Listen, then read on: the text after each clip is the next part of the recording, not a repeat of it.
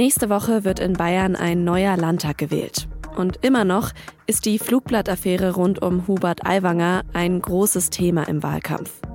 In aktuellen Umfragen sieht es so aus, als würden seine freien Wähler von der Affäre profitieren. Die CSU rund um Chef Markus Söder könnte sie dagegen eher Stimmen kosten. Der ehemalige CSU-Chef Erwin Huber sagt, es war falsch von Söder, sich schon vor der Wahl auf eine erneute Koalition mit den Freien Wählern so festzulegen. Über die veränderte Parteienlandschaft in Bayern und den Zustand seiner CSU als Volkspartei habe ich mit Huber gesprochen. Und es geht in dieser Folge natürlich auch um alles, was diese Woche sonst noch wichtig war. Sie hören auf den Punkt, ein Podcast der Süddeutschen Zeitung. Ich bin Antonia Franz, schön, dass Sie dabei sind.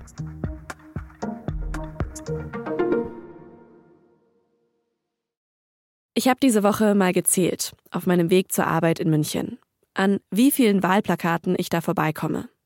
Es sind knapp über 100 Stück. Die Grünen versprechen darauf Herz statt Hetze, die SPD kostenfreie Kitaplätze, die FDP will die Wirtschaft anheizen und die Freien Wähler anpacken für Bayern. Und dann sehe ich natürlich auch sehr oft Markus Söder auf meinem Weg zur Arbeit, wie er von Litfaßsäulen lächelt. Sein Slogan Unser Land in guter Hand. Schon seit 66 Jahren stellt die CSU in Bayern ununterbrochen den Ministerpräsidenten. Und es sieht alles danach aus, als würde das auch nach der Wahl am 8. Oktober so sein. Aber die Zeiten, in denen die CSU mit absoluter Mehrheit in Bayern alleine regiert hat, die sind vorbei. Seit der letzten Wahl 2018 regiert sie zusammen mit den Freien Wählern. Ihr Chef Hubert Aiwanger ist Vizeministerpräsident. Und er hat diesen Landtagswahlkampf in den letzten Wochen wie kaum ein anderer geprägt. Vor allem natürlich nach der Veröffentlichung der SZ-Recherche über das rechtsextremistische Flugblatt in seiner Schultasche. Auf alle Fälle, ich sage, äh, seit dem Erwachsenenalter, die letzten Jahrzehnte, kein Antisemit, kein Extremist, sondern ein Menschenfreund. Nach 25 Fragen an ihn hat Markus Söder sich schließlich entschlossen, Aiwanger im Amt zu behalten und im selben Zug auch nochmal wiederholt, was er in diesem Wahlkampf immer und immer wieder gesagt hat. Damit steht auch fest, wir werden in Bayern die bürgerliche Koalition fortsetzen können. Es wird definitiv in Bayern kein Schwarz-Grün geben und alle Angebote der Opposition, die jetzt so gemacht werden, laufen ins Leere. Seit der Entscheidung von Söder an Aiwanger festzuhalten, sind jetzt fast vier Wochen vergangen. Hubert Aiwanger inszeniert sich seitdem als Opfer einer angeblichen Schmutzkampagne und wird von seinen Anhängern gefeiert. Am Donnerstag ist ein neuer ARD-Bayern-Trend erschienen. Darin stehen die Freien Wähler bei 16 Prozent. Damit wären sie knapp vor den Grünen und der AfD die zweitstärkste Kraft im Landtag. Die CSU liegt bei 36 Prozent. Und auch wenn das natürlich erstmal nach einem guten Ergebnis klingt, für die CSU wäre es halt nochmal ein Prozent weniger als das oft als historisch schlecht bezeichnete Wahlergebnis von 2018. Über den Zustand seiner Partei und den Wahlkampf von Markus Söder habe ich eine Woche vor der Wahl mit dem ehemaligen CSU-Chef Erwin Huber gesprochen. Er musste nach der Landtagswahl 2008 wegen einem Ergebnis von 43 Prozent als Vorsitzender zurücktreten. Werte, von denen die CSU gerade nur träumen kann. Huber lebt in Niederbayern und da habe ich ihn auch telefonisch erreicht. Herr Huber, in gut einer Woche wird hier in Bayern ein neuer Landtag gewählt. Die CSU steht aktuell so bei 36 bis 38 Prozent in den Umfragen. Ist das denn ein Ergebnis, mit dem Sie für Ihre Partei zufrieden wären?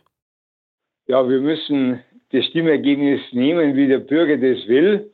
Natürlich wird man uns äh, gern noch etwas mehr erwarten und auch etwas mehr erhoffen, denn ein klarer Regierungsauftrag ist natürlich schon sehr wichtig und für die Stabilität des Landes und für den Fortschritt gut. Für Markus Söder lag ja eigentlich bis vor ein paar Wochen oder Monaten die Latte für ein gutes Wahlergebnis noch so bei 40 Prozent. Aktuell scheint es jetzt so, als könnte sich Söder auch noch bei eben 36 Prozent oder weniger gut an der Parteispitze halten. Auf dem Parteitag letzte Woche hat er nochmal große Zustimmung bekommen. Was hat sich denn da in den letzten Wochen verändert? Also die Position von Markus Söder innerhalb der CSU die ist gefestigt und alle Spekulationen, er könnte durch ein Wahlergebnis gleich welcher Art irgendwie in Gefahr kommen, die sind nicht begründet.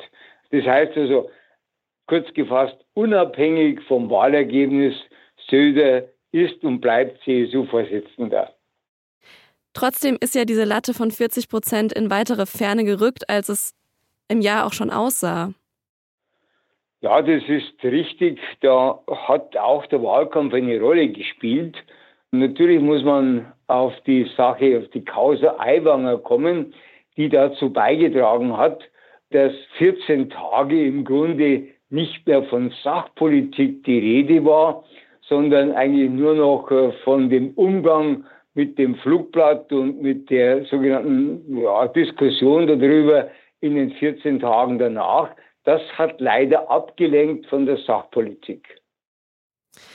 Sie haben jetzt schon die Causa Aiwanger angesprochen, die ja eben die letzten Wochen den Wahlkampf hier geprägt hat und eigentlich immer noch viel prägt. Hubert Aiwanger ist ja jemand, der eben auch ihrer Partei, der CSU, immer wieder Probleme äh, bereitet hat, auch in diesem Wahlkampf. Trotzdem scheint die Solidarität in der CSU groß zu sein für Hubert Aiwanger. Warum ist das denn so? Ja, also die Sympathie für Aiwanger war zunächst einmal da. Ich betone ausdrücklich war, weil er natürlich als ein Koalitionspartner aus dem bürgerlichen Lager die Fortsetzung einer doch sehr klar von der CSU geprägten Landespolitik für möglich gemacht hat. Man hat in der CSU relativ spät eigentlich das äh, populistische Potenzial von Aiwanger gesehen und äh, ist in der Zwischenzeit doch sehr viel skeptischer geworden. Also wenn ich umhöre, mich umhöre bei Parteifreunden und auch bei Wählern, dann ist äh, bei Aiwanger eigentlich mehr so die Distanz zum Populismus da. Das heißt also, er hat innerhalb der CSU sehr stark an Zustimmung verloren. Das bedeutet aber auch, kommt daher, muss ich sagen, weil er natürlich wildert, wenn man so will, im, in den CSU-Bereichen und dass er auch äh, in den letzten Wochen versucht hat, sich zu Lasten der CSU so Stimmengewinne zu holen, beispielsweise indem er die CSU attackiert hat in Sachen Migration. Wir halten das insgesamt für keinen sehr partnerschaftlichen Umgang miteinander.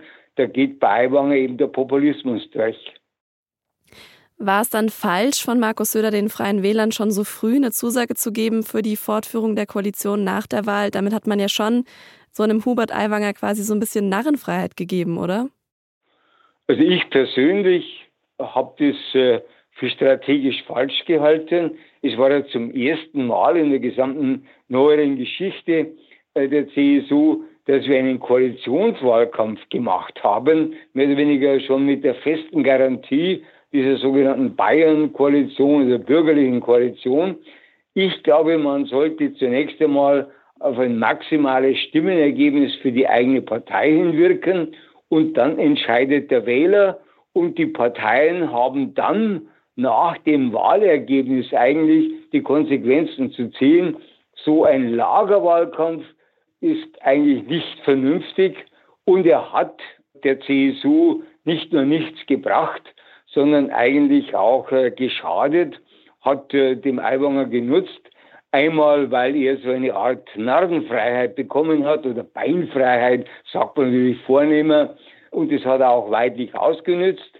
Und es hat innerhalb der CSU in diesem Wettbewerb auch um bürgerliche Wähler zu einer Beißhemmung zunächst einmal geführt gegenüber Aiwanger, weil man ja nicht sehr glaubwürdig ist zu sagen, wir wollen miteinander Politik machen, aber dennoch kritisieren wir. Also letztlich meine ich, war das zum letzten Mal, dass es eine solche Aussage gegeben hat. Das wird sich Markus Söder auch für 28 dann sehr genau überlegen. Jetzt stand auf der einen Seite die Zusage für die Freien Wähler, die, die Sie gerade stark kritisiert haben, auf der anderen Seite die klare Absage für die Grünen. Schwarz-Grün wird es in Bayern nicht geben. Das, ist immer wieder von Markus Söder in diesem Wahlkampf gesagt worden. Wäre das dann für Sie zumindest eine Möglichkeit gewesen, die man, die man nicht völlig hätte ausschließen sollen, Schwarz-Grün in Bayern? Ich nehme das Ergebnis vorweg. Ich glaube, man darf nie unter demokratischen Parteien, und die Grünen sind natürlich ohne Zweifel eine zutiefst demokratische Partei, da darf man nie Zusammenarbeit völlig ausschließen. Das heißt also, die Aussage Nein zu Schwarz-Grün ist eine Aussage, die für 2023 gilt. Aber sie kann natürlich keinen Ewigkeitswert haben. Es können sich Bedingungen verändern. Ich persönlich glaube, dass es für 2025 auf der Bundesebene sogar eine Machtperspektive für die Unionsparteien wäre, äh, Schwarz-Grün nicht von Haus aus abzulehnen, sondern eben durchaus das auch in Erwägung zu ziehen, zumal ja die CDU in fünf Ländern zusammen mit den Grünen regiert und möglicherweise auch in Hessen am gleichen Tag wie in Bayern einen großen Erfolg von Schwarz-Grün dort einfahren wird. Das heißt also, ich meine, man muss innerhalb der demokratischen Parteien bündnisfähig bleiben und eine Verteufelung der Grünen halte ich für falsch, auch äh, in manchen Formen jetzt im Wahlkampf in Bayern für überzogen. Wenn wir dann vielleicht noch mal einen Schritt äh, zurücktreten und, und noch mal größer auf die Parteienlandschaft in Bayern schauen äh, und so einen größeren Bogen spannen. Sie mussten ja 2008 bei einem Ergebnis von 43 Prozent als CSU-Chef zurücktreten, haben die CSU da auch mal als brutale Partei bezeichnet. Jetzt reden wir eben ähm, deutlich von, von Prozentzahlen, vielleicht unter 40 Prozent, die für Markus Söder kein Problem mehr darstellen. Das haben wir vorher besprochen. Ist denn da die CSU genügsamer geworden mit den Vorsitzenden oder sind es eben diese anderen Voraussetzungen, die für Söder gelten als für Sie damals? Eigentlich ist die CSU damit nicht äh, bescheidener geworden. Unser Ziel ist immer, die Regierungspartei in Bayern zu sein. Und natürlich wäre auch ein Ergebnis über 40 Prozent wünschenswert. Allerdings muss man sagen, die Verhältnisse haben sich in zweierlei Hinsicht deutlich geändert. Einmal sind 2008 die Freien Wähler erstmals in den Landtag gekommen, zum Zweiten 2018 die Freien Wähler auch in die Regierung. Regierungsämter geben immer auch einen besonderen Nimbus, das kommt den Freien Wählern zugute. Und drittens ist natürlich mit der AfD eine rechte Protestpartei oder radikale Partei aufgetaucht, die auch im Spektrum natürlich äh, Wähler abzieht. Das heißt, die Verhältnisse sind anders als 2008. Wie muss man denn jetzt als CSU mit dieser veränderten Parteienlandschaft umgehen? Also so macht Ihre Partei das aktuell schon richtig? Ja, man kann immer noch etwas besser machen. Ich glaube, richtig ist, die ganz klare Absage an jede Form der Zusammenarbeit, auch von wir mal, Spekulationen wie in Thüringen äh, mit der AfD. Für uns gilt nur, mit äh, dieser Partei kann es in keinster Form eine Zusammenarbeit geben, weil sie eine radikale bis extremistisch bis verfassungsfeindliche Partei ist, die eigentlich äh, Unheil über Deutschland und auch damit über Bayern bringt. Wer aus der Europäischen Union austreten will, wer aus der NATO austreten will, äh, der wird die wirtschaftliche und sicherheitsmäßige Zukunft des Landes in Gefahr bringen. Das heißt also, hier kann es keine Zusammenarbeit geben. Das macht die CSU richtig. Und im Übrigen muss man arbeitsfähig und koalitionsfähig im demokratischen Spektrum bleiben. Sie kommen aus Niederbayern, wohnen dort auch. Das ist ja auch eine Region, in der eben die AfD sehr stark auch ist. Also sie kann auch immer noch zweitstärkste Kraft im Landtag werden. Wie erklären Sie sich denn diese vielen möglichen Stimmen für die AfD? Ja, wir in Niederbayern sind eigentlich geschlagen, muss ich aus CSU-Sicht sagen, ja, äh, dass wir im Westen eine starke Freie Wähler haben und im Osten in der Tat eher starke AfD-Anhänger. Die Wählerstimmen der AfD speisen sich eigentlich aus zwei Quellen, wenn man es so mal auf kurzen Nenner bringen will. Das ist einmal eine Protestwahl und das ist zum anderen in der Tat eine Überzeugungswahl. Die völkischen, nationalistischen Positionen nehmen ja in ganz Europa zu, ist ja keine Besonderheit in Deutschland. Eigentlich sind wir in Deutschland noch am unteren Ende äh, dieser Entwicklung, wenn man nach Frankreich, Italien, Holland, Schweden, Finnland und andere Länder sieht, möglicherweise auch Polen. Das heißt also, es ist ein, ein Unglück über Europa hereingebrochen, nämlich dieser neue Nationalismus, der leider Anhänger findet äh, und die Folgen werden zu wenig bedacht. Jetzt muss ich äh, sagen, warum findet der Anhänger? Ich glaube, hier findet ein ganz einfacher Trick äh, dieser Radikalen statt.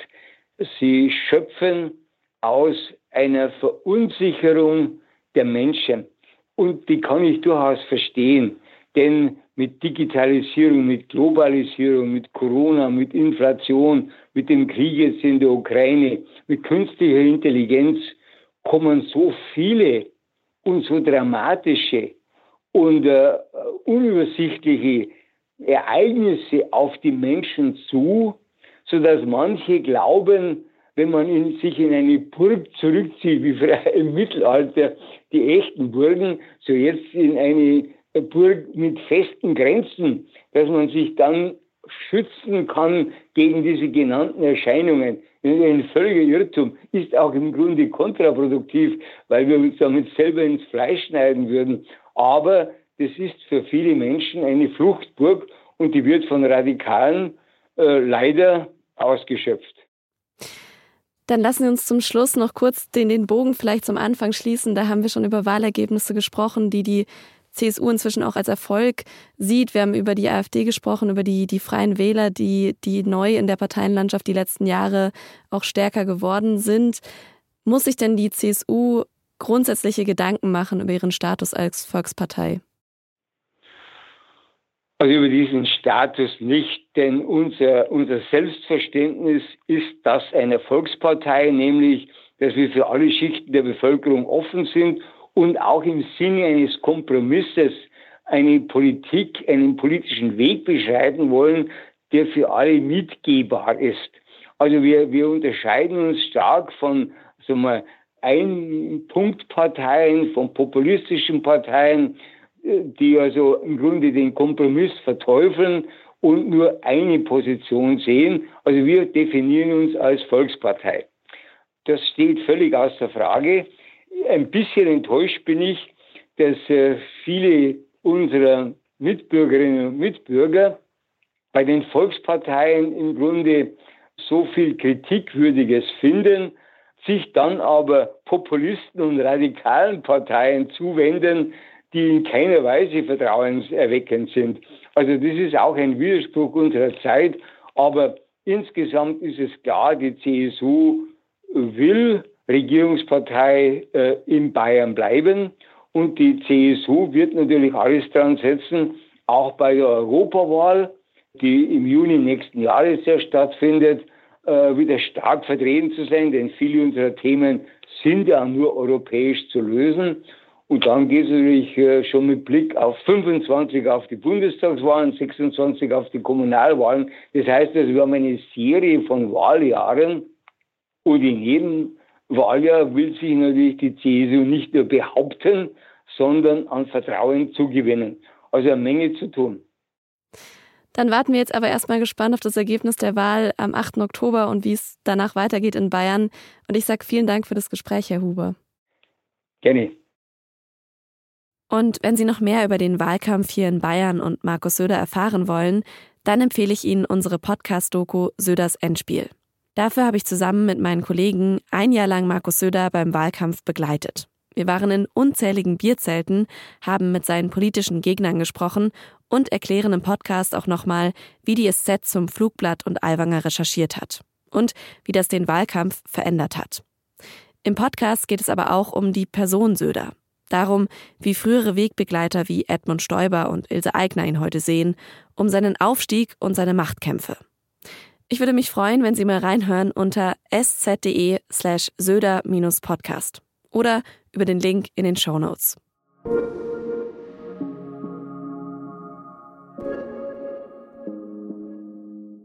Am Wochenende beantworten wir ja auch immer wieder Ihre Fragen zu den Themen unserer Sendungen. Und diese Woche kam eine Frage zu den Explosionen an den Nord Stream Pipelines bei uns an. An den Pipelines in der Ostsee sind vor einem Jahr Sprengsätze explodiert. Seitdem sind sie kaputt Und es ist immer noch nicht klar, wer dafür verantwortlich ist. Am Dienstag haben wir aber auf den Punkt über eine aktuelle Recherche von der SZ und mehreren Partnermedien gesprochen. Die zeigt jetzt nämlich, es ist sehr wahrscheinlich, dass hinter der Sabotage ein ukrainisches Kommando stecken könnte. Und einer unserer Hörer hat sich dabei gefragt, wenn die Ukraine tatsächlich für den Anschlag auf Nord Stream verantwortlich ist, was hätte sie denn davon, die Pipelines zu zerstören? Ich habe die Frage an meinen SZ-Kollegen Jörg Schmidt aus dem Investigativteam weitergeleitet. Er war an der Recherche zu den Pipelines beteiligt. Die Ukraine hat äh, ebenso wie Polen in den vergangenen Jahren Milliarden dafür kassiert, dass Gas aus Russland durch äh, Pipelines in der Ukraine, in Polen nach Westeuropa fließt. Für die Ukraine, aber auch für Polen war Nord Stream deshalb ein extremer Dorn im Auge, weil dadurch Erdgas aus Russland an ihnen vorbeifließen konnte. Das heißt, sie mussten auf diese Einnahmen verzichten. Das könnte natürlich ein guter Grund gewesen sein, für die Ukraine, sich dieser Pipelines und dieser Konkurrenz zu entledigen.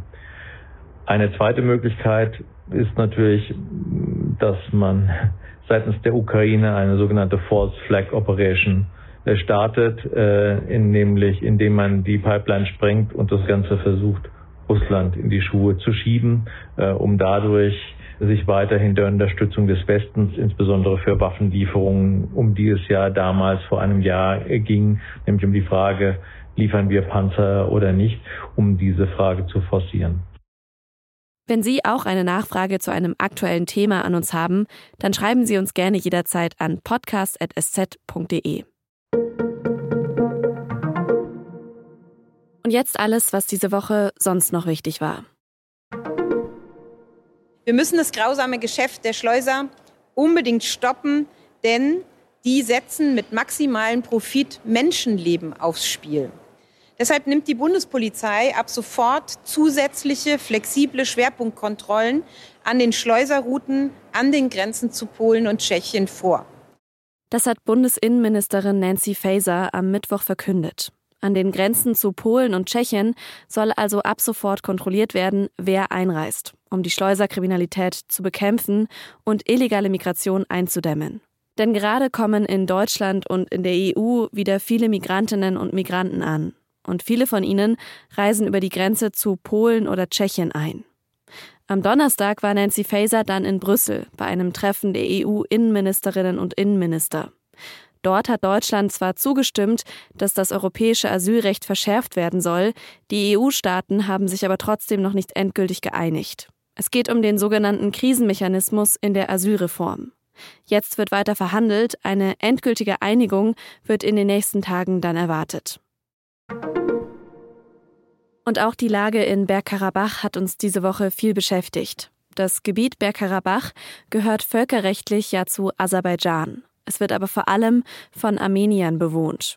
Letzte Woche Dienstag hat Aserbaidschans Militär das Gebiet angegriffen und schon einen Tag später mussten sich die pro-armenischen Kämpfer dann geschlagen geben.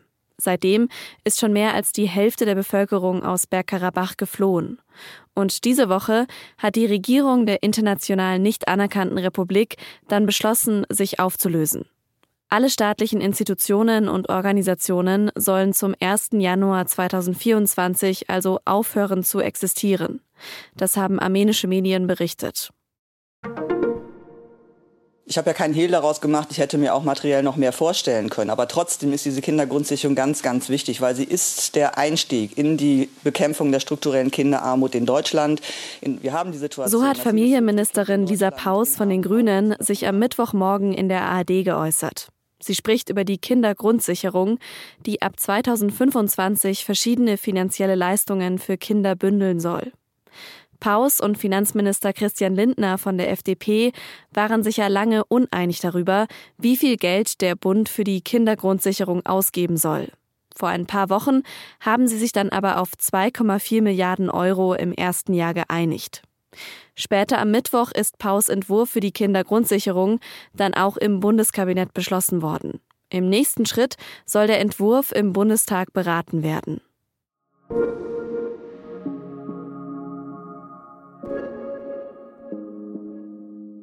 Und was kommende Woche wichtig wird, das hat sich mein Kollege Johannes Korsche angeschaut, der jetzt hier bei mir im Studio ist. Johannes, gerade ging es ja schon um die Landtagswahl in Bayern, aber in Hessen wird ja nächste Woche auch gewählt. Wie sieht es denn da gerade aus? Ja, Antonia, in Umfragen liegt die CDU da vorne mit dem amtierenden Ministerpräsidenten Boris Rhein, so ja, zwischen 29 und 31 Prozent. Und eben auch deutlich vor der SPD und auch vor den Grünen. Es sieht jetzt also nicht besonders gut aus für die SPD-Spitzenkandidatin Nancy Faeser. Und das könnte auch, sagen zumindest so manche Expertinnen und Experten, damit zusammenhängen, dass Faeser ja auch noch Bundesinnenministerin ist. Ich stelle mir das für Sie auch gerade extrem stressig vor. Wir haben ja gerade im Rückblick schon gehört, dass Sie das Thema Migration diese Woche auch viel beschäftigt hat und dazu noch der Wahlkampf in Hessen. Aber um dann nochmal rauszuzoomen aus Deutschland, was steht denn international nächste Woche noch an? Ja, es ist äh, Nobelpreiswoche diese Woche. Das heißt, die Nobelpreise werden verkündet. Äh, besonders interessant ist da ja, wer ja den symbolträchtigen Friedensnobelpreis verliehen bekommt. Das war letztes Jahr waren das Menschenrechtler aus Russland, der Ukraine und Belarus und ja, stand ja auch sehr im Zeichen des Kriegs gegen die Ukraine. Und ja, mal schauen, wer dieses Jahr gewinnt. Das wissen wir dann nächsten Freitag um 11 Uhr. Es kann jetzt nur eine schräge Überleitung geben von äh, Friedensnobelpreis zum Oktoberfest, aber das endet ja nächsten Dienstag auch hier in München. Wie ist denn da gerade so die Bilanz und wie geht es dann noch weiter die nächsten Tage? Ja, also meine Bilanz ist bisher eher mau, null Besuche, null Mass, aber ganz allgemein sieht es schon nach Rekordbesuchszahlen aus. In den ersten elf Tagen waren es schon 4,2 Millionen Besucher und ja, in den nächsten Tagen kommen ja noch ein paar dazu und ich wahrscheinlich auch. Ja, da kann das Oktoberfest sich auf jeden Fall noch auf was freuen. Vielen Dank, Johannes, für den Ausblick.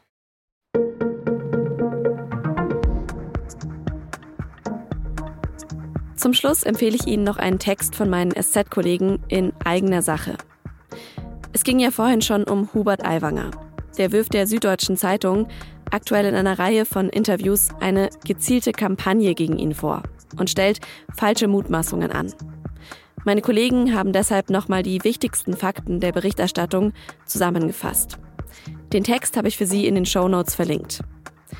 Produziert hat diese Sendung Benjamin Markthaler. Und auch sonst war sie absolutes Teamwork, also auch danke an meine Kolleginnen Tami Holderried und Ann-Marlene Holt. Ihnen vielen Dank fürs Zuhören und bis Montag.